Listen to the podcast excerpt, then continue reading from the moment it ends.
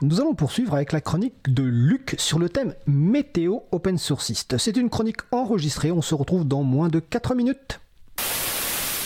Avis de tempête en matière de fric et d'informatique. De gros amoncellements de thunes ont été rapportés au-dessus du logiciel libre ces dernières semaines dans la presse. Est-ce que les développeurs vont bientôt chanter sous une pluie de pognon frais en faisant des claquettes? Peut-être que les 200 000 euros de bug bounty que l'Europe finance pour sécuriser une poignée de logiciels libres suffiront. Bug bounty, c'est de l'anglais, hein, ça veut dire s'emballer un Mars en bon français. Probablement que les 5 millions de l'Open Source Security Foundation seront plus efficaces pour les métamorphoser en Gene Kelly.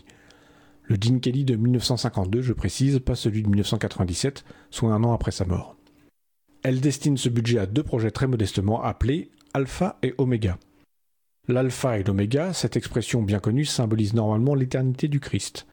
Jésus revient donc enfin, et contre toute attente, il est open sourciste. Il va faire de nouveaux miracles, comme de boucher les trous de sécu des logiciels libres par imposition des mains, ou de transformer des bugs en features. Quand on croit qu'il s'est élevé dans le ciel il y a 2022 ans, ce n'est pas si absurde d'imaginer qu'il puisse redescendre parmi nous par l'informatique en nuage. J'entends déjà les jérémiades des développeurs, petits ou moins petits, qui veulent gâcher ce bel esprit festif. Financer la sécurité ne leur permettra toujours pas de vivre décemment de leur boulot. Quel cruel manque d'ambition. Il faut savoir s'adapter. Si le marché veut de la sécurité, il faut lui en vendre. Donc à toi, développeur libriste, voici mes conseils d'experts en open marketing digital.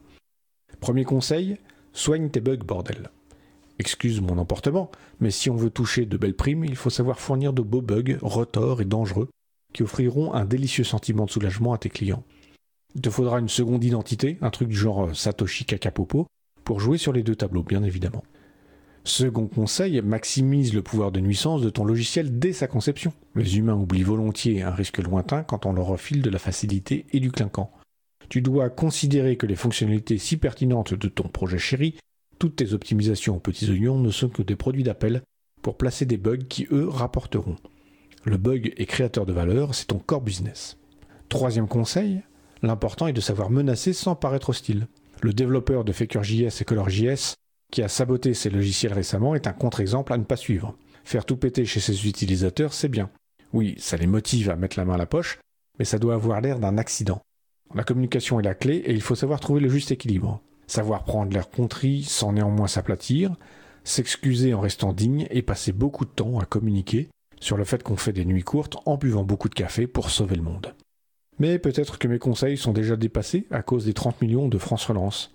Peut-être que la volonté française de pousser une stratégie logicielle libre pour les collectivités européennes irriguera prochainement les développements libres. Si ça se trouve, les développeurs d'Open Cimetière, Open Débit de Boisson ou d'Open Hygiène feront bientôt des keynotes qui déchaîneront la presse informatique, reléguant les costards cravates des applications corporate au rang de pathétiques dinosaures.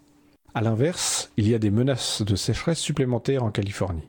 Après l'eau qui refuse de tomber du ciel, il semblerait que les averses de dollars connaissent quelques très légers ralentissements.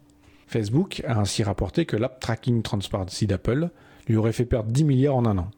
La météo californienne est également menacée par l'anticyclone RGPD qui se renforce dans le ciel européen et qui pousse Google Analytics hors de son territoire. Quand on constate qu'un nombre grandissant de sites de presse impose le paiement d'abonnements à qui refuse de bouffer leurs cookies publicitaires, peut-être que le climat californien sera affecté par cette perte de capacité de surveillance des Européens.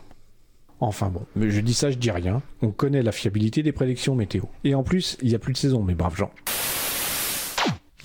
Donc c'était la chronique enregistrée de Luc qui est quand même euh, très fort parce qu'il est capable d'enregistrer une chronique, de nous parler de Google Analytics alors qu'on vient juste d'en parler.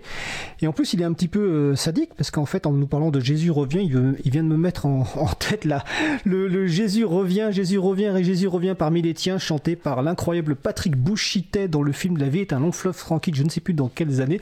Et apparemment ma collègue Isabelle Avani a eu la même idée que moi qui est en régie. Donc voilà, donc euh, on aurait pu anticiper de passer Jésus revient, mais enfin on va pas on va pas le faire. En tout cas, c'était la chronique de Luc sur le thème météo open source et vous retrouverez toutes les références dont il a parlé sur le site libravou.org.